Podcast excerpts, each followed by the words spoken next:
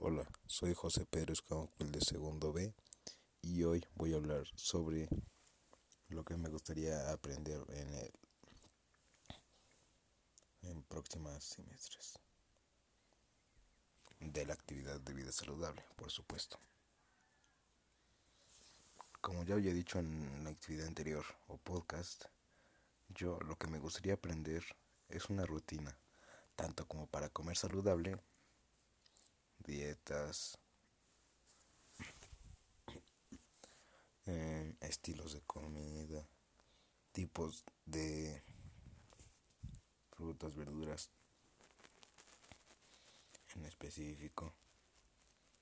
Y no solo eso, también tipos de,